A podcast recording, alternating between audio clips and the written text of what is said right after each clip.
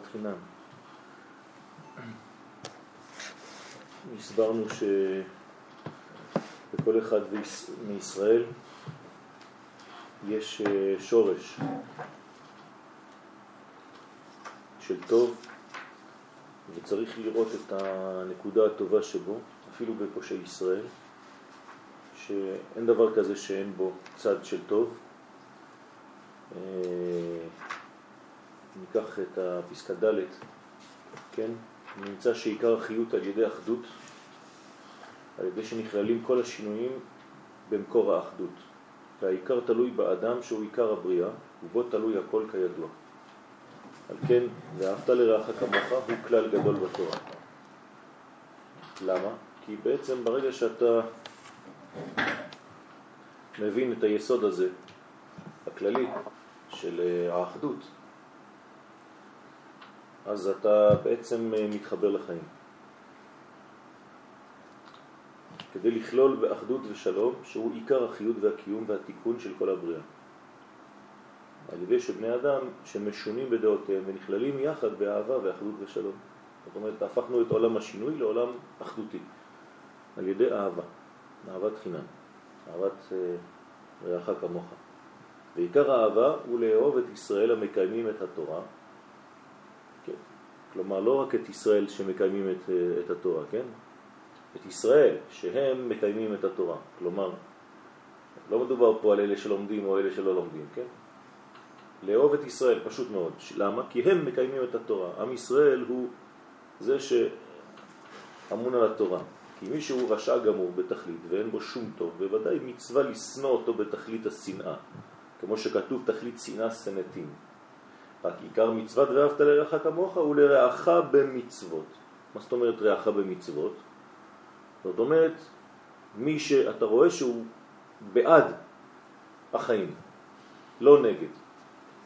עכשיו הוא יגיד לך, אז לפי זה צריך לאהוב רק לפי זה מי שמקיים מצוות או לא. אבל עכשיו הוא מיד יתקל את מה שהוא אומר. והיינו שצריכים לחפש ולבקש ולמצוא בכל ואחד ואחד מישראל איזה זכות וטוב כדי לאהוב אותו בנפשו.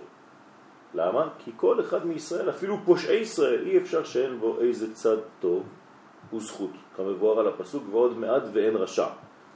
זאת אומרת שבעצם ב... ואהבת לרעך כמוך הוא כלל את כל ישראל, כי אין דבר כזה שאין באחד מישראל דבר שהוא טוב. אז תחפש את זה. כי עיקר האהבה היא כדי לקשר עצמו עם הטוב שבכל ישראל, ולכלול עמהם יחד באהבה ואחדות כדי לבטל כל השינויים. ולכלול באחד הפשוט יתברך. זאת אומרת שכשאתה יוצא מעולם השינוי, אתה נכנס לעולם האחדות. שמשם כל החיות והקיום והתיקון של כל העולמות. אז עצם העובדה שאתה חוזר ומחפש את האחד, מה זה מחפש את האחד? אתה מחפש כיוון בחיים. אתה לא הולך פעם שמה, פעם שמה, פעם למעלה, פעם למטה, פעם... אין לך כיוון. אי אפשר ללמוד בצורה כזאת, אי אפשר להתקדם בצורה כזאת. אדם שרוצה להתקדם בחיים צריך קו, צריך כיוון, צריך שיטה, צריך רב, אחד, לא מיליון. סגנון אחד של חיים, תחפש את זה, לא מוצא חן בעיניך, כן? תחפש עוד, תחפש עד שתמצא. ברגע שמצאת, אתה צריך ללכת בכיוון הזה, להיות ודאי בדרכך. כי על ידי קיום התורה והמצוות מתקשרים ונכללים כל שינוי הדעות יחד. זאת אומרת, אסור להישאר בעולם של תמורות, בעולם של שינויים, מעלה ומטה, אין דבר כזה.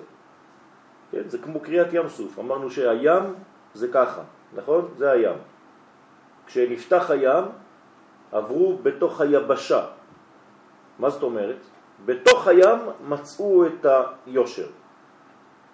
בסדר? בתוך העיגולים מצאו את היושר. למש, למשל, דעה של זה נוטה לחסד תמיד, ודעה של זה נוטה לגבורה, ועל כן הם משונים בדעותיהם, ויש ביניהם מחלוקת. אבל כשמבטלים שניהם רצונם מפני רצון השם יתברך, וזה אין משמש במידת חסדו כי אם בשביל רצון השם יתברך, דהיינו לעשות טוב וחסד עם אוהבי השם. ולהפך, כשרוצה על ידי מידת החסד שיש לו להיטיב עם שונאי השם, חז ושלום, או שמגיע לו איזה תאווה ואהבה רעה שנמשכת ממידת החסד, שהיא מבחינת אהבה, אז משמר את אהבתו ואהבתו, ואינו עושה עם מידת חסדו שום דבר שהוא כנגד רצון השם יתברך. זאת אומרת, אדם הוא חסיד בטבע שלו. כן, הוא אוהב לתת, אוהב להשפיע. אז אולי גם כן יתחיל להשפיע לכל מיני מקומות. יש אישה ברחוב שמוצאת חן בעיניו, למה שלא ישפיע לה? כן, אישה טובה, אישה חמודה, שישפיע לה, מה אכפת לך? אתה נותן חסדים בכל העולם. לא. ברגע כזה אתה צריך לתפוס את מידת החסד הטבעית שלך ולבדוק האם זה רצון השם או זה נגד רצון השם. אם זה רצון השם אין בעיה, אבל אם זה נגד רצון השם, אז אני צריך לכבוש את החסד הזה. על ידי מה? אני צריך לעורר בקרבי מידת הגבורה. לכן, רק מה שהוא רצונו יתברך באמת, ואזי נכלל עם מידת חסדו ברצון העליון בהשם יתברך. אני רוצה את מה שהוא רוצה, וכן חברו שיש לו מידת הגבורה, אותו דבר. אדם יש לו מידת הגבורה, הטבע שלו זה להיות כל הזמן בגבורה, מידת הדין. שאינו משתמש עם גבורתו כי אם בשביל השם יתברך, להתגבר על יצרו ולנקום בשונא השם. אז אם הגבורה שלך היא, כן, באה לשמש לך לדברים שהם כדי לעורר את רצון השם, אין בעיה. ומשהו נגד רצון השם יתברך מבטל טבעו ורצונו. כלומר, כבוד, גאווה, כל זה בא גם כן ממידת הדין. יכול אדם להיות כל כך בדין שאף אחד הוא לא מקבל שום דבר מאף אחד. זה נגד רצון השם, אז תפסיק. אזי הוא נכלל עם מידת גבורתו בהשם יתברך, ואזי אלו שני בני האדם, אף על פי שהם נדמים כשני ההופכים בדעותיהם, אף על פי כן בשורש רצונם שניהם כאחד. למה? כי הם רוצים רצון השם. והם עושים רצון השם. אז ברגע שעושים רצון השם, לא אכפת לי איזו מידה יש לך. כן? הטבע שלך הוא טבע כפי שהקדוש ברוך הוא ברא אותך, זה בסדר גמור. אבל למה אתה משתמש בו? כי שניהם רצונם לעשות רק רצון קונם, זהו, זה העניין. זה בחסד וזה בגבורה, והשני בתפארת והשלישי והרביעי וכו'. ועל כן באמת נכללים שניהם במקור האחדות, שהוא האחד הפשוט התברך. אז מה זה מחלוקת? מחלוקת שהיא לשם שמיים. כלומר, אני יכול להיות נגדך בדעה שלי, ואתה כמובן נגדי בדעה שלך, אז זה לא משנה, זה בסדר גמור. העיקר ששנינו רוצים לעשות את רצון השם. אז מאיפה תצא האמת? משנינו, מה, מהאמצע בינינו. לא ממני ולא ממך, משנינו, מהאמצע.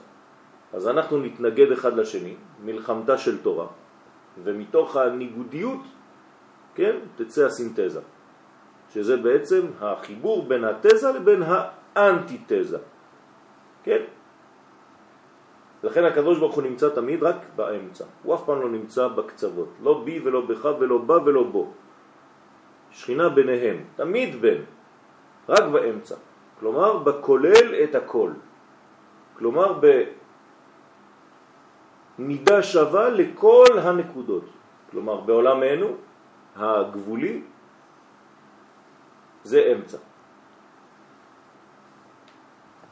וכן כלל ישראל, כל אחד ואחד על ידי מעט הטוב שבו, הוא נכלל באחדות עם כלל ישראל, ומבחינה זו צריכים לאהוב כל אחד מישראל כנפשו. כי אני צריך את החלק שלך, עובדה אתה חי. אם לא היית נחוץ בעולם הזה, הקדוש ברוך הוא לא היה מחיה אותך, לא היה מקים אותך הבוקר. עצם העובדה שהתעוררת היום בבוקר, זה אומר שהקדוש ברוך הוא חפץ בך. זאת אומרת שהגוון שלך נחוץ מאוד לעולם. בלעדיך העולם לא יכול להתקיים. עובדה, אתה קם. דהיינו למצוא בו מעט טוב, לדון הכל לכף זכות. צריך כל הזמן לראות את הנקודה הטובה הזאת בכל אחד, שעל ידי זה נכנסים כולם באמת לכף זכות, כמבואר בסימן הנ"ל.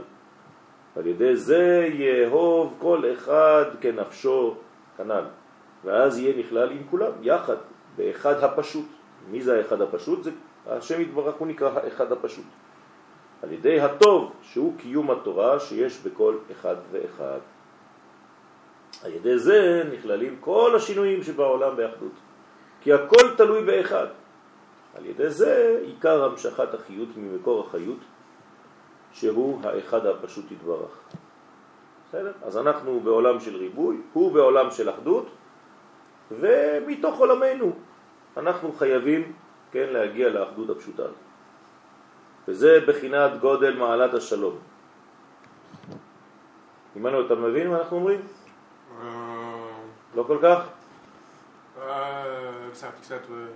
אנחנו מדברים על, על, על כל אחד ואחד בעולם. כל אחד יש לו צורה אחרת, נכון? הוא יש לו צורה, הוא יש לו צורה, אני יש לי צורה, אתה יש לך צורה. אז איך אנחנו עושים? אז אנחנו צריכים לדעת מה הוא רוצה, מה הקדוש ברוך הוא רוצה. אז אני צריך לדעת לא מה שאני רוצה. מה שאני רוצה זה רק גוון, אני רוצה את רצונו. אבל הגוון שלי, הצורה שלי זה חסד. בסדר, אז אני אשתמש בחסד כדי לעשות רצונו. ואם הצורה שלי זה גבורה, אז אני אשתמש בגבורה כדי לעשות רצונו. זאת אומרת, לא חשוב איזו צורה יש לך, העיקר שתשתמש באותה צורה בשביל לעשות את הרצון של הקדוש ברוך הוא. בסדר? וזה בחינת גודל מעלת השלום, זה נקרא שלום. מה זה שלום? זה לא פיס. שלום זה השלמה. אתה משלים אותי ואני משלים אותך. כן? To complete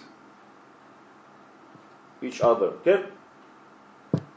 זה בחינת השלום ועוצם איסור המחלוקת. כן, למה אסור מחלוקת?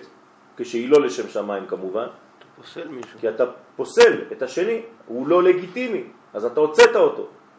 אז אם הוצאת אותו, עכשיו העולם חסר, נקודה. אז אם חסר נקודה, אתה לא יכול לגלות את האמת. אז לכן זה איסור המחלוקת. מחלוקת מלשון חלקים חלקים. כמו שאמרו אבותינו ז"ל, שנוי המחלוקת וגדול, שנוי המחלוקת וגדול השלום. כן, הקדוש ברוך הוא שונא מחלוקת ואוהב שלום. כי עיקר החיות וקיום כל העולמות על ידי האחדות והשלום כנ"ל. ועל כן, כשמתקבצים יחד שני ישראלים, האוהבים זה את זה, ושמחים בראייתם זה את זה, כן? מברכים שהחיינו וקיימנו והגיענו לזמן הזה. למה? כי לא ראיתי אותך חודש, נכון? חודש ימים לא ראיתי אותך, ואני אוהב אותך. אני חייב לברך שהחיינו. ואם לא ראיתי אותך שנה, ברוך מחיי המתים. כי עיקר החיות והקיום הוא על ידי האהבה והשמחה שיש בין בני ישראל האוהבים זה את זה. ה. וזהו שהחיינו וקיימנו והגיענו לזמן הזה. מה זאת אומרת שהחיינו וקיימנו והגיענו? אלו שלושה לשונות, שלוש לשונות, כנגד שלוש בחינות השינויים שהם באדם, במקום ובזמן. מה זה שהחיינו? כן? שהחיינו, איפה זה שהחיינו? מה? נפש. וזהו, שהחיינו, היינו החיות, שהוא בחינת ביטול השינויים שבאדם, הנה, באדם. בסדר? איפה זה באדם? מה זה האדם? הנשמה שלו, נפש, נכון? שמשם עיקר החיות על ידי שנכנס ומתחבר הנשמה והגוף. אז הוא יודע לחבר את הנשמה והגוף. לכן זה שהחיינו. וקיימנו, איפה זה? מקום. מה במקום? קיימנו זה בחינת שינוי המקום, כן? קיום, כן? העולם מקומו, שעל ידי זה מרמז וקיימנו, כי עיקר הקיום הוא על המקום שעליה עומדים וקיימים כל בני העולם. והגיענו לזמן הזה, זה כבר פשוט, כתוב לזמן הזה, זה זמן, זה בחינת השינויים שבזמן, שכל השינויים נכללים והם מתבטלים לרצון אחד על ידי ישראל האוהבים זה את זה, שנכללים באחדות הפשוט על ידי זה. כן? אז יש לנו שהחיינו וקיימנו והגיענו. אז נפש, מקום, זמן. אני צריך למצוא בנפש את האחדות, במקום את האחדות ובזמן את האחדות. זהו. זה נקרא אהבת ישראל. אז עכשיו, אם זה באמת בצורה כזאת, כן, אז העם ישראל חייב להיות בארצו. כי אתה לא יכול לחיות במקום אחר, כי אתה במקום רחוק מבחינת המיקום. ואם אתה לא מקיים שבת, אתה מחלל שבת, אז אתה רחוק מבחינת הזמן. ואם אתה לא חי בנפשך כנפש ישראל, אתה רחוק מבחינת נפש. אז כדי לאחד את כל המדרגות האלה, אתה צריך להיות במקום המאחד את כל עם ישראל, בזמן שזה החגים והמועדים והשבתות, ובנפש שזה כל ישראל. על כן מסיימים הברכה לזמן הזה, מזכירים הזמן בפרטיות. למה? למה דווקא מסיימים בזמן הזה ולא במקום הזה? היינו יכולים להגיד שהחיינו וקיימנו והגיענו לנפש הזאת, למקום הזה, למה דווקא מסיימים בזמן הזה? למה הזמן כאן, כן, גבר על שאר החלקים? הבנתם את השאלה? שומע חננה, אתה מברך שהחיינו. למה אתה אומר דווקא בסיומת, כן, לזמן הזה, ולא למקום הזה או לנפש הזאת? למה דווקא זמן? כי עיקר כל השינויים הם מבחינת הטבע שמתנהגת ברצון השם יתברך על ידי הגלגלים שהם מבחינת זמן. זאת אומרת, עיקר השינוי בעולם זה הזמן. בסדר? ולכן המדד הקטן ביותר של הזמן זה שנייה, מלשון שינוי, ושניים. זה הסוד. זאת אומרת שאי אפשר להיות יותר בשינויים מאשר ברובד הזמן. זה הדבר הכי משמעותי מבחינת שינוי שיכול להיות. ולכן הסיומת היא בזמן הזה, מבחינת הזמן. למה? שעיקר התיקון על ידי שמבטלים כל הרצונות המשונים של כל אחד ואחד ונכללים יחד באהבה בשם יתברך, ושזה מבחינת מצוות אהבת ישראל. שבשביל זה מברכים כשרואים את חברו ישראל כשאוהב אותו באמת. ומחמד שעיקר כל השינויים שבעולם הם על ידי בחינת הטבע, שהוא בחינת הגלגלים, שהוא בחינת הזמן, על כן מזכירים הזמן בפרטיות. עכשיו תגידו לי, אבל יש בעיה. למה? כי בכל כדור הארץ הזמנים שונים. אין זמן זהה. לכן עוד פעם, אני חוזר, יהודי צריך להיות בזמן שלו. אני לא יכול לאחל שבת שלום לחבר שלי שנמצא בניו יורק. אני עכשיו נכנס לשבת ואצלו זה יום שישי בבוקר. כן? ארבע בצהריים פה, זה תשע בבוקר שם. אז זה לא עובד. יש משהו שהוא לא תופס. לפי איזה זמן הולכים? אז מבחינה הלכתית פשוטה, כמובן שהולכים לפי הזמן של המקום. אבל יש מקום אחד בעולם שהזמן תלוי ממנו, שממנו כל הזמנים, וזה ארץ ישראל. לכן אסטרונאוט שנמצא בחלל עכשיו, על איזה זמן הוא יתפלל שחרית, אם הוא יהודי? ארץ ישראל. לפי הזמן של ירושלים. זה הזמן הקובע. מה? זה בעיה, זה בעיה. זאת בעיה. הם עושים שבת שלהם שם, אבל זה מחוץ לזמן של השבת של ארץ ישראל. זאת בעיה גדולה, בוודאי. על כן מסיימים הברכה לזמן הזה, ומזכירים הזמן בפרטיות, לזמן הזה המדויק, איזה זה? כי עיקר כל השינויים הם מבחינת הטבע. שמתנהגת ברצון השם יתברך על ידי הגלגלים, זה הבחינת הזמן, בסדר? ו' ובשביל זה אין מברכים שהחיינו בין המצרים. מתי זה בין המצרים? מי"ז בתמוז עד תשעה באב. לא מברכים שהחיינו. למה? כי אז נחרב בית המקדש. ועיקר תיקון כלליות השינויים שיהיו נכללים באחדות היה בבית המקדש. בבית קודשי הקודשים. הנה, עכשיו אומר, הרב מגלה לנו שהתיקון הוא בארץ ישראל, בבית המקדש, זה תיקון כל הזמנים. אז איך אתה יכול, זה תרתי דה סבתרי, אם אתה אומר שהחיינו וקיימנו והגיענו לזמן הזה, אתה כאילו שמח בזמן שבו נחרב בית המקדש. אתה לא יכול, דבר והיפוכו. ששם האבן השתייה שמשם נמשכים גידים וצינורות לכל המקומות שבעולם.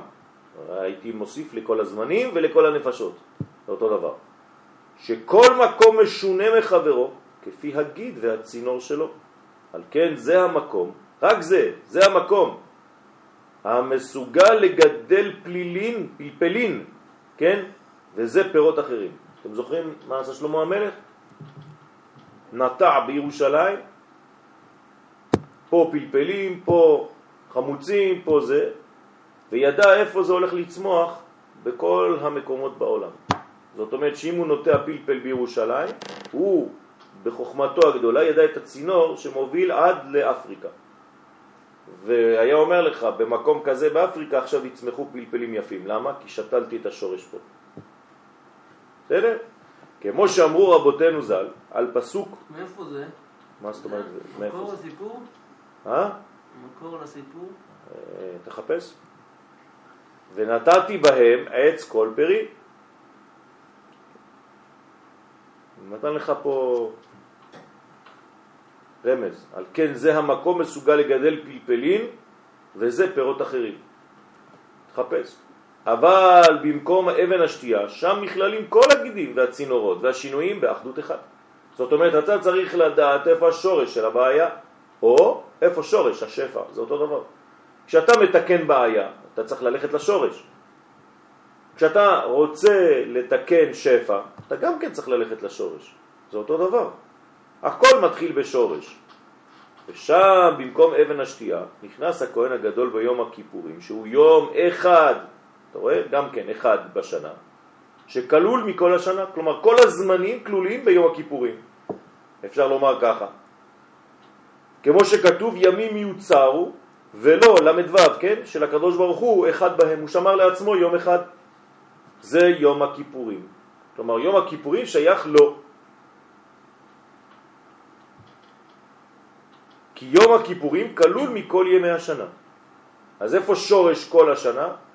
יום הכיפורים. אה, אמרת לי שזה ראש השנה. נכון. ראש השנה ויום הכיפורים זה גם כן ראש השנה. יום הכיפורים נקרא בתנ"ך ראש השנה.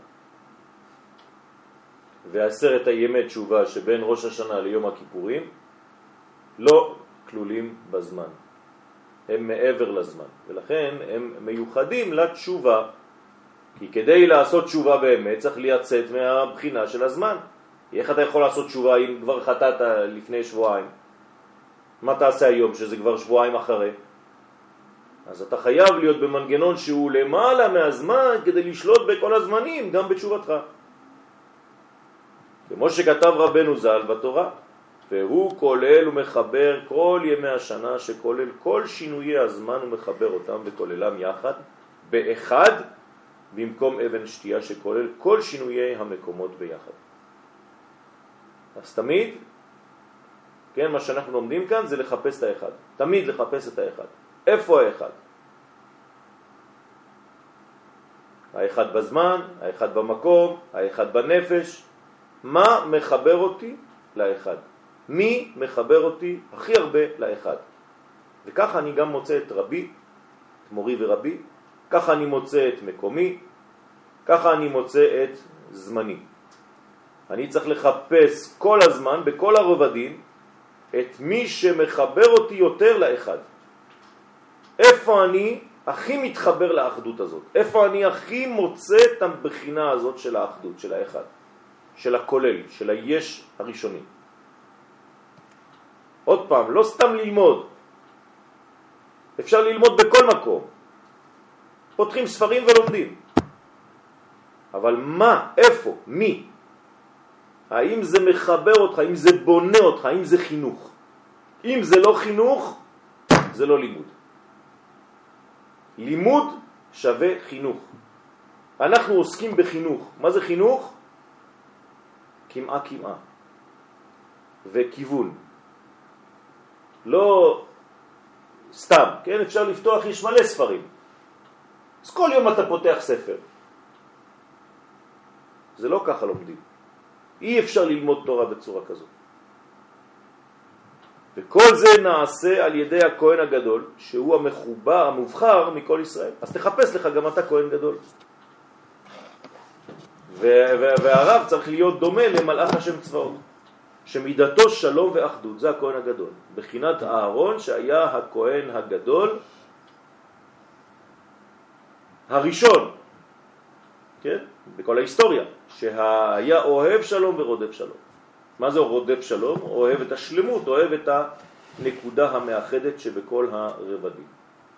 כלומר בעולם, בשנה ובנפש. תמיד היה מחפש את הנקודה המרכזית.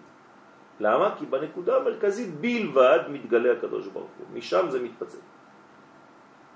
אז תחפש את הנקודה המרכזית בזמן, שבת, יום הכיפורים, היינו הך, שבת שבתון. תחפש את הנקודה המרכזית בנפש, כלומר הכהן הגדול, וכשאין לך כהן גדול זה, כן, הרב, הצדיק, ותחפש לך את הנקודה המרכזית במקום, כן, ארץ ישראל. ירושלים, בית קודש לקודשים.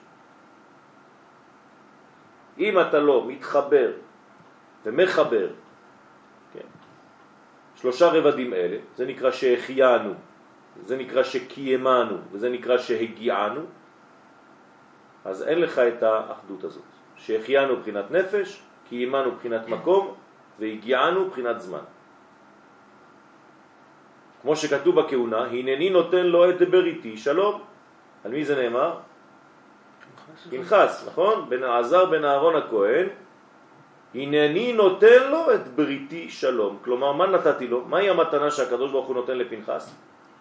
את הנקודה הזאת של השלמות. והייתה לו ולזרעו אחריו ברית כהונת עולם. זהו. מאז תחפש את הפנחס, תחפש את הכוח הזה, תחפש את הכהן, כן, מה הפונקציה של הכהן? ללמד תורה לישראל. זה הכהנים. בסדר? שבט לוי. ועל כן על ידי הכהן הגדול ביום הכיפורים נכללים בו כל בית ישראל באהבה ושלום. כי ביום הכיפורים כל ישראל מרצים ומפייסים זה את זה. הרי אסור להיכנס ליום הכיפורים בלי לבקש מחילה וסליחה מחברו. למה? כדי להגיע למדרגה של השלום בתכלית. אם יש לך בעיה עם החבר שלך, אתה יכול להגיע ליום הכיפורים, לבקש סליחה מהקדוש ברוך הוא? לא. הקדוש ברוך הוא אומר לך, קודם כל תטפל בבעיות של החברים שלך. לך תחפש את החברים שלך, אחרי זה תבוא אליי. והם כולם באהבה ואחדות אחד, ואז נכללים כל השינויים שבאדם ובזמן ובמקום. נכללים יחד על ידי הכהן הגדול שכולל כל בני אדם. כי הוא כלול מכל ישראל ונכנס ביום הכיפורים שהוא יום שכלול מכל הימים, לפני ולפנים למקום של אבן השתייה שהוא מקום שכלול מכל המקומות. הנה כל מה שאמרנו, בסדר? זאת אומרת האיש האחד בזמן האחד במקום האחד. ואז נכללים כל השינויים יחד ברצון אחד, והכל על ידי התענית הקדוש של יום הכיפורים שעליו נאמר בעצם היום הזה.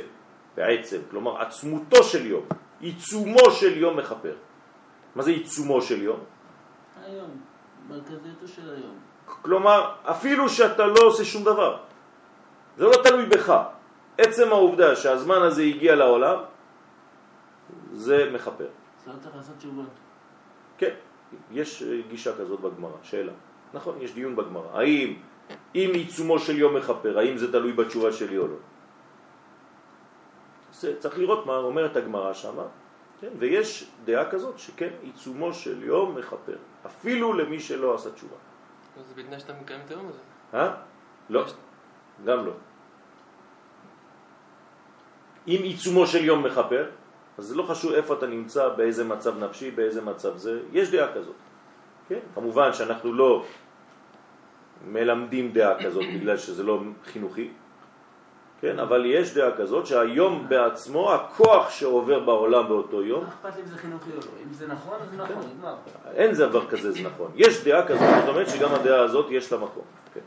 ולא הורידו אותה מעל המדע. לא אמרו בסוף, טוב בואו נסלק אותה כי היא מסוכנת. כן? יש דעה כזאת, שעיצומו של יום מחבר, כן? מאוד רציני, כן? שבעצם היום בעצמו, הכוח שבקוסמוס ביום הזה, יש בו תנועה שמנקה את האדם. שעוזרת לו אפילו שהוא נמצא במקום אחר, לא בבית כנסת, לא בתפילה, לא ב... יש כוח אז שנותן לו... מה עם מי בזה ומי בזה, מי בזה ומי זה, בזה? זה, זה לא ביום הזה, זה לא דווקא ביום הזה, זה כל מה שהקדוש ברוך הוא עשה במשך כל השנה כולה. אני מדבר על היום הזה, מה הוא מחבר? הוא מכפר על העוונות, יפה. בסדר, אבל זה לא קשור אה, על ה... אה, באיזה מצב הוא נמצא היום או לא היום, זה לפי מה שקרה לו במשך כל השנה, מה הוא עשה במשך כל השנה.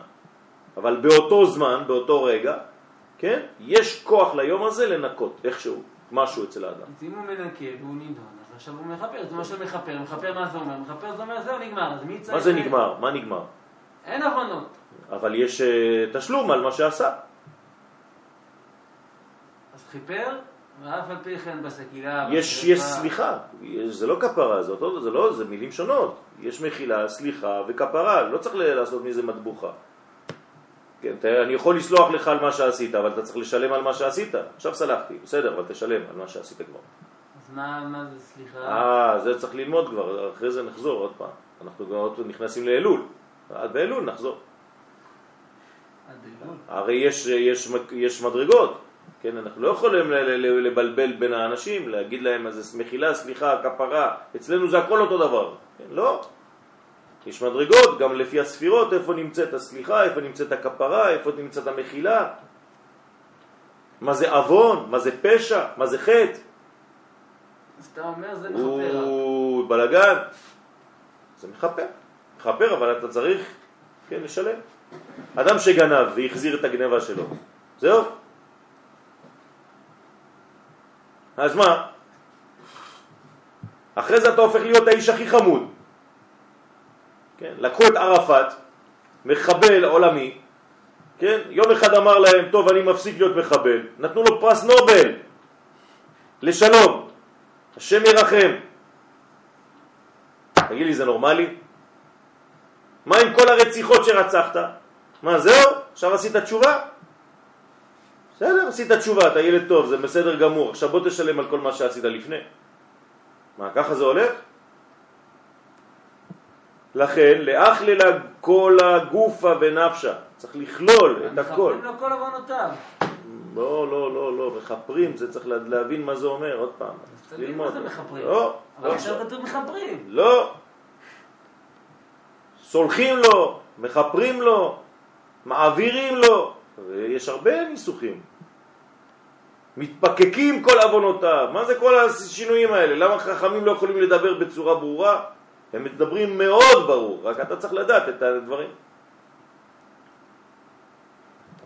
ויהר, יש אדם שיש לו חלק לעולם הבא, יש אדם שהוא בן עולם הבא, זה לא אותו דבר. אז מה ההבדל בין בן עולם הבא לבין חלק לעולם הבא? טוב, זה אפשר להבין מהמינים. אבל- אה, זה לא אפשר להבין מהמילים. אתה לא, קשה מאוד, צריך ללמוד את זה. כל זה צריך ללמוד, זה, זה דיוקים.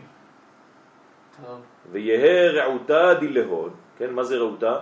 זה שיעור ממשיך עד אה, כיפור? בעזרת השם, כן, לפי הכוח והיכולות, כן, יכולת וכוח, זה לא אותו דבר. נכון, לכן זה שני דברים, לפעמים זה כוח, לפעמים זה יכולת. ויהא רעותה דילהון, כן, ויהא רצונם, כן, רצונם, רעות, רעותה זה רצון. בקדושה, בקודשה בריחו, כלומר לפי הרצון שלך להיות דבוק בשם, כמבואר בתורה, הנ"ל. כן, בתורה זאת אומרת ב, בליקוט הזה. וכל זה זכינו בשלמות בזמן שבית המקדש קיים. אבל מיום שחרב בית מקדשנו ואין לנו כהן שיכפר בעדנו, אי אפשר לקבל השלום בשלמות. אז גם השלום שלנו שאנחנו מדברים עליו היום זה שלום שהוא לא שלם ממש, כי חסר לנו עוד מדרגות. ובאמת כל חורבן בית מקדש היה על ידי פגם השלום. כמו שאמרו אבותינו ז"ל, שעיקר חורבן בית המקדש היה על ידי שנאת חינם בבית שני, ועל ידי חלוקת מלכות בית דוד בבית ראשון. תמיד זה מחלוקות. ואז היה גם חטא עבודה זרה וכו'. מה זה וכו'? שפיכות דמים, גילוי עריות. גם עתה עיקר עיכוב ביאת המשיח ובניין בית המקדש הוא מחמת מחלוקת שנתרבה בעוונותינו הרבים כמבואר במקום אחר. כלומר, לו יצויר שהיינו כולנו עכשיו חוזרים לארץ ישראל ומתחילים לאהוב אחד את השני, וזאת העובדה שהקדוש ברוך הוא סולח לנו, שהוא מחזיר אותנו לארץ שממנה גורשנו בגלות. זאת העובדה הגדולה ביותר, שמה? שהצלחנו להתחיל להתגבר על הבעיה. הרי הקדוש ברוך הוא לא יכול להחזיר אותנו למקום שממנו גורשנו אם התיקון לא נעשה. רק אם התיקון מתחיל להיעשות, אז הקדוש ברוך הוא מחפר ומחזיר אותנו. אז הנה עובדה. חזרנו לארצנו, מה זה אומר? שהתחלנו להתגבר כמו שצריך, כראוי, על שנאת חינם. שהרי בגלל צנעת חינם יצאנו. אז אם אנחנו חוזרים עכשיו, גם אם אני לא רואה את זה עכשיו ממש, תדע לך שאתה כבר במהלך של תיקון. עובדה שכל אחד מוכן להילחם בשביל אחר, אחר, האחיו, כן, צה"ל. שזה המקום הברור ביותר של אהבת ישראל. כן? גם אם אני לא מסכים עם הדעות שלך, אני נלחם. לא כולם. מה זה לא כולם? צה"ל. זה אחוז לא גדול. האחוז של מה? אני לא. דבר, דבר. שמשתתפים. בצה"ל? למה? כמה אחוז משתתפים בצה"ל? זה ודאי לא כל הגיוס, וגם בתוך הגיוס, לא כל המקצועות, כולם, מקצועות כוללים. כולם, כולם. כי כשאתה מתעסק אפילו במכונאות רכב, זה בשביל אה, עם ישראל. מה זה משנה? אתה במשרד, זה בשביל עם ישראל. אתה עובד בשביל האומה שלוש שנים מהחיים שלך. מה זה משנה? אז הלוחם זה נראה יותר, כי הוא לוחם באמת. אז מי שלא הוא- מתגייס. אז מי שלא מתגייס יש לו בעיה של חוסר אחדות, הערבות הדדית, בוודאי. איסור חמור מאוד. ומה עם עולם התורה? עולם התורה, למה אלה שמתגייסים לא לומדים תורה? הלוחמים לא לומדים תורה? כל האנשים שלומדים במרכז הרב הם לא תלמידי חכמים? לא לומדים תורה כ- באופן אה, מלא. חיים את אז. הם חיים את התורה. יש אה, לימוד בטקסט ויש לימוד של עם ישראל אה, כשנלחמים בשביל אה, לשמור על האומה. ללמוד תורה זה לא רק לשבת עם דפים וניירות. ללמוד זה חיים. תורה זה עץ חיים, זה לא ניירות. כן? הרבה אנשים שמתבלבלים בין תורה לבין ספר תורה. תורה זה חיים. כשאני אה, עובד, אני לא מתעסק בתורה. אוי ואבוי אם לא. גם כשאני בעבודה שלי אני עוסק בתורה. מה זה עוסק בתורה? לא שאני רק שומע שיעורים באינטרנט, זה לא זה. אני צריך לעבוד עם ראש תורני. במה שאני עוסק זה לא חשוב. תורה זה לא ניירות. זה לא אבק על ספרים. זה ספרים. אבל למה תורה? יפה, אז צריך לדעת ללמוד תורה בכל מדרגה שיש לך בחיים, במציאות. אז מה אומרים אלה שצריכים את עולם התורה? שישארו ישיבות. אז יש זמן גם ללמוד עם הניירות, כן. יש זמן כזה, אבל יש זמן גם לצאת החוצה. הרי למה הם לא לומדים כל הזמן? למה הם גם אה, באים ומתייחדים עם נשותיהם ואוכלים ולוקחים את הזמן כדי לצאת ובין הזמנים? למה אתה עושה את כל זה? אסור, ביטול תורה. אה, בשביל זה אתה יכול? ובשביל עם ישראל אתה לא יכול? אז אל תצא מהישיבה, יום ולילה תישן שמה, 24 שנים. בוא נראה אותך, אל תאכל, תיזהר, כי זה ביטול זמן. אל תשתה, אל תעשה כלום. אל תבלבל את המוח. כן? אני הייתי בישיבות. אני למדתי הרבה שנים בישיבות. כן? ויש ויש. יש אנשים שרוב היום לומדים באמת ברצינות, ויש אנשים שרוב היום במטבח עושים תה וקפה וכל מיני סוכר וכל מיני... ואלה הרוב, מה איתם? כן, אני... ואלה שכן, אלה שכן, אז יש כמה, יש עילויים כאלה. יש עילוי כזה, אני מוכן לשלם. שילך ללמוד בשביל עם ישראל. אבל בתנאי שהוא לומד בשביל עם ישראל. בראש שלו, לא אומרים לו אתה מנותק מהאומה. לא, אתה לומד עכשיו בשביל הברכה של האומה כולה. אתה עכשיו שירות לאומי בישיבה. כל יום בבוקר לפני שאתה מתחיל ללמוד, אתה אומר בשם כל ישראל אני עכשיו לומד תורה, באתי ללמוד היום, בשירות הלאומי שלי אני משרת את אומתי. הנה, ככה הייתי, אם הייתי בכנסת הייתי עכשיו עושה את החוק. אני מכריח את תלמידי הישיבה ללמוד, אני בוחר לי 500 כאלה בכל הארץ, עילויים שהולכים להיות הרבנים הכי גדולים, כל רב הישיבה בוחר לי אחד, איך תבחר? הרב יודע מי זה התלמידים שלו. אה, תיכנס לפרטים, יש, אפשר. והעילוי הזה? והעילוי רבי הזה, עקיבא היה כלום עד אה, גיל 40, נו. בסדר, אז אה, הרב בוחר לעצמו. זה, אנחנו לא- לא מדברים על גיל 40, זה צריך להיות בגיל 18, בזמן שהאח שלך נכנס לצבא. אז אתה עילוי, רואים עליך שאתה עילוי, עכשיו אתה כותב לעצמך בגדול בשולחן שלך, כן, ליד הספרים שלך, הנה אני עכשיו שנה שלמה לומד, שלוש שנים, לומד בשביל עם ישראל, יום ולילה אני מקדיש את חיי בשביל האומה. אם הרב אומר לו דבר כזה, אני מוכן לשלם. תן לי 500 כאלה שילמדו, בעזרת השם. על כן אתה אין די בתענית יום כיפור לבד לכלול כל הרצונות בשם יתברך ולבטל המחלוקת. זה לא מספיק היום. למה? כי אין לנו את, ה... את, הבית, את בית המקדש, את המקום, את האלמנט הזה, את, ה... את המנוע הזה, את המכשיר. מחמד שנחרב בית המקדש שמשם עיקר השלום והאחדות. על כן גזרו עלינו חכמים, חכמינו זיכרונם לברכה, להתענות, כן, ארבעה צומות בשביל חורבן בית המקדש. למה? כי כשאין שלום, צום, וכנ"ל בתורה. כלומר, מה זה צום? זה מלמד על צמצום, על חיסרון. כי עכשיו צריכים עוד כמה תעניות חוץ מיום הכיפורים. וכולי היי ואולי שנזכה לשלום. אז אם הוא היה חי בתקופתנו, הוא היה אומר, אבל עכשיו זכינו, כן, אני מוסיף לכם מילים שלו, שחזרנו לארצנו, כן, באהבתו התברך על עמו, וראה בעוניינו, והשיבנו אל ארצנו, ופירותינו גדלים בעין יפה, וגאולתנו חשה ומתקרבת מדי יום, כפי שאנו רואים בעינינו. יכולים אנו לברך שהחיינו וקיימנו והגיענו לזמן הזה ולהלל את שמו ביום הקדוש, כן? בו חזרנו לארצנו. אבל זה לא קרה שם. אני הוספתי את זה. זה לא חלום, אנחנו במציאות. הם חלמו. יש לנו יתרון על החכמים האלה. הם חלמו על הדברים האלה, אנחנו חיים את זה. וכן כל אחד ואחד כפי חטאיו ועוונותיו שנמשך אחר רצון גופו ותאוותיו הרעות. עכשיו הוא יורד לרובד הפרטי, עד עכשיו היינו ברובד הלאומי, שעל ידי זה הפריד הגוף מהנשמה והגביר השינויים מאוד ופגם בשלום.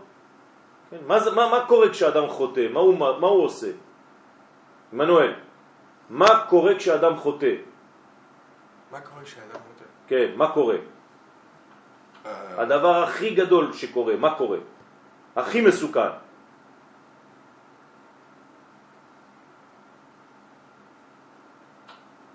Qu'est-ce qui se passe quand un homme faute אה, יש לך מה הנשמה שלו נפרדת מהגוף שלו. זהו, זה החטא. Son âme se sépare de son corps. זה החטא. זה הדבר הכי חמור שיכול להיות. ולכן אנחנו כל הזמן דואגים שהנשמה תהיה מחוברת לגוף, להלחים את הנשמה בגוף. זה אחת הכוונות של המוציא לחם מן הארץ. בסדר? אז איך זה בלאומיות? נשמה, בית המקדש. עזב את העולם הזה, שזה הגוף. ברגע שאין בית מקדש, אין נשמה. אז הנשמה והגוף נפרדו. מה זה נשמה וגוף נפרדים? מוות. אז אדם חוטא הוא גם נקרא מת. הם פוטר את הפלי מור. רשעים קרויים מתים. למה? כי הנשמה שלהם נפרדה מהגוף בזמן החטא. הנשמה לא יכולה להתלכלך. ברגע שאדם חוטא מה היא עושה? היא בורחת. היא לא נשארת בגוף שלו. אז כשהוא מתחיל לחטוא, הנשמה כבר ברחה, אז הוא הופך להיות כמו שור. הוא כבר לא רואה כלום, הוא רואה רק את החטא שלו, הוא כולו אדום. חיה, הפך להיות חיה, הוא כבר לא בן אדם. למה? כי הנשמה ברגע החטא, בהחלטה להתחיל לחטוא, הנשמה אומרת לו, צ'או במבינו, אני עוזבת אותך, תעשה מה שאתה רוצה, אני לא יכולה להתלכלך, אני לא בעניין. ברגע שהנשמה יוצאת ממנו, מה נשאר בו? כל כולו הופך להיות. כן, חומר של חטא, הוא כבר לא רואה כלום, הוא כבר נכנס למערבולת, הוא כבר על ההסתר. זה אסור להגיע למצב הזה. אז כל פעם שיש לך רצון או התעוררות של חטא, מיד תגביר את הנשמה. כדי שתישאר בגוף. אז איך אפשר להגביר את הנשמה? תעסוק בדבר שמכניס את הנשמה, מחבר אותה עוד יותר. או שתלך לאכול, או שתתחיל ללמוד, או שתפגוש חבר ותעשה חברותה, כן, מושכהו לבית המדרש. אם פגע בך מנוול זה, מושכהו לבית המדרש. למה? כדי להחזיר את הנשמה, אסור לתת לה לפרוח. בסדר? זה מתכון טוב, אבל הוא לא פשוט כל כך. נכון, מי אמר שזה פשוט? אני רק נותן מתכונים, לא אמרתי שזה פשוט. בסדר, זה הגמרא כותבת, אבל אה, בפועל, בפועל זה מה שצריך לעשות. לפני שהשלב הוא עבר את הנקודת אל חזור. מתי היא חוזרת? אה, זה אחרי זה, כשהנשמה כבר הוא חטא, נפל, ירד, נכנס לדיכאון, אחרי זה הוא כבר בלייסטר. כן. אז אחרי זה, עד שהנשמה חוזרת אליו, זה כמעט, כמעט, בשלבים קטנים, עד שהוא מבקש ודורש ואומר אבל וחוזר. בכל חטא הנשמה יוצאת לגמרי. בוודאי. חלקים ממנה, אני לא יודע כמה להגיד לך עכשיו, אבל פעם אמרת שיש, אה, לא כל הנשמה נכנסת בגוף. נכון. רוב הנשמה בחוץ, זה אור מקיף, אבל אני מדבר על החלקים אפילו של הנפש והרוח שלו, אני לא מדבר על הנשמה. אולי אין לו נשמה בכלל. האריזל אומר שלא כולם יש להם נשמה. כמה אנשים יש להם כבר נשמה? רוב האנשים יש להם נפש. כלומר, גם הנשמה שיש להם זה נשמה שבנפש, ואפילו לא. צריך להשיג את זה בחיים. הרי יש 25 מדרגות. יש נפש, רוח, נשמה, חיה ויחידה, ובכל אחד יש נפש, רוח, נשמה, חיה, יחידה של נפש. נפש, רוח, נשמה, חיה, יחידה של רוח. נפש, רוח, נשמה, חיה, יחידה של נשמה. מה זה לא הנשמה? מה זה מילים כוללות. זה מה שיש לי היום. כל בוקר אני אומר נכון, נשמה. נכון, אז אולי נשמה, אה, נפש, כן. זה לא נשמה. כן. אבל איזה נשמה זה? אותו דבר, אותו דבר. תלך לרמב"ם, הוא לא בכלל מתייחס למילה נשמה, הוא אומר נפש, אבל הוא מתכוון נשמה. זה מונחים. בסדר? כלומר, מה שמחיה אותך, 25 מדרגות. אתה צריך לדעת באיזו מדרגה אתה נמצא היום, מתוך ה-25. אז מה יוצא בחטא? מה יוצא בחטא? החלק שאתה עכשיו, יש לך. לא, אבל כאן, מה, תפריד את הגוף מהנשמה, איזה נשמה? אז אז זה מה שאני אומר, הנשמה שאתה במעלה שלך השגת. אם זה נשמה שבנפש, כלומר הנשמה הבסיסית ביותר אה, לפי המדרגה שלך. שלך של היום. את- כלומר, זה מה שאמרתי, מתוך 25 מדרגות שקיימות במציאות, אתה צריך לדעת באיזו מדרגה אתה נמצא היום. אם היא יוצאת, היא יוצאת לגמרי, או שהיא יוצאת מדרגה? היא נעלמת, זה לא נקרא יציאה, אה, צריך לה- להבין, זה כבר שאר. כן, רוח הקודש ושאר הגלגולים. אנחנו יכולים להגיד אבל בדרך חסידית שה... שהתורה, שהחסד, שהקוטב ערכו, כן, אז אם יש לך אפילו מדרגה אחת, הכל מתברך משם. מתברך משם, כן. כן. אבל אתה צריך לגעת בנקודה הזאת. כשאתה חוטא, הנקודה הזאת נעלמת. אלא אם כן, ויש שינוי. גם בזמן החטא אתה כבר מצטער. כמו שאומר הרב קוק. שבזמן החטא אתה כבר מצטער. כשאתה אתה חוטא, אתה באמצע החטא. אתה עושה את החטא ואתה כבר אה, חוזר בתשובה, באותו זמן. אז יש שינויים לפי האנשים, לפי המדרגות. אני לא מדבר על חטאים, אה, חטאים סתם, כן? יש חטאים שהם פשוטים. כן, לעשן חשיש, לעשן סיגריה, זה חטא. זה חטא. אתה גורם נזק לנפש שלך. היום הרפואה אומרת שזה נזק. אז אתה, כתוב שצריך ללכת להתייעץ ברופאים. אם הרופא אומר לי שהיום אלכוהול זה נזק, אז אם אני שותה אלכוהול, אני חוטא. אם אני אוכל צורה לא נכונה, אני חוטא. אם זה מזיק לגוף שלי לאכול חריף, אני חוטא. אם אני מעשן, אני חוטא. יש הרבה סוגים של חטאים. אל תחשבו שחטאים זה רק לעשות עבירות... כי את זה לעומת זה, כמו שהצדיק על ידי שמשבר רצון גופו לגבי הנשמה, גורם שלום, כן להפך, כשחז ושלום עושה רצון גופו, פוגם בשלום. על כן, כשרוצה לשוב להשם יתברך, גוזרים עליו כמה וכמה תעניות, כל אחד כפי חטאו, כי כשאין שלום, צום. בתורה. על כן, בין המצרים אין מברכים שהחיינו, שהיא בחינת ברכה, ברכת שלום, שמשם עיקר החיות. כי בין המצרים קשה להמשיך שלום, מחמד שאז נחרב בית מקדשנו, שמשם עיקר השלום, בין כל השינויים שבעולם. על כן נוהגים שאין מברכים שהחיינו עד אחר תשעה באב, שזוכים על ידי התענית להמתיק את השינויים והמחלוקת. כלומר, מה זה העיקר של תשעה באב? להבין קודם כל מה אתה עושה. לא סתם לצום. אתה צריך להבין מה אתה עושה ביום הזה. הצום זה לא כדי לצום, לא לאכול. הצום זה כדי לתת לך פנאי. כן, שלא תתעסק בדברים של הגוף, כדי שיהיה לך זמן לחשוב על הנזק שקרה בעולם ביום שבית המקדש חרב. זה מה שצריך לעשות. אז לכן זה ממשיך שלום. אז השם יתברך ינחמנו במהרה ויבנה בית מקדשנו ויעלנו בשמחה לארצנו, הנה, ויקוים צום הרביעי וצום החמישי וכו', יהפכו, יהיה לששון ולשמחה במהרה בימינו אמן. כלומר, כל הצומות האלה עתידים להתבטל. אנחנו לא מחנכים לצומות האלה, אנחנו לא מחנכים לאבן, רק לשמחה. אמן, כן, נעצר.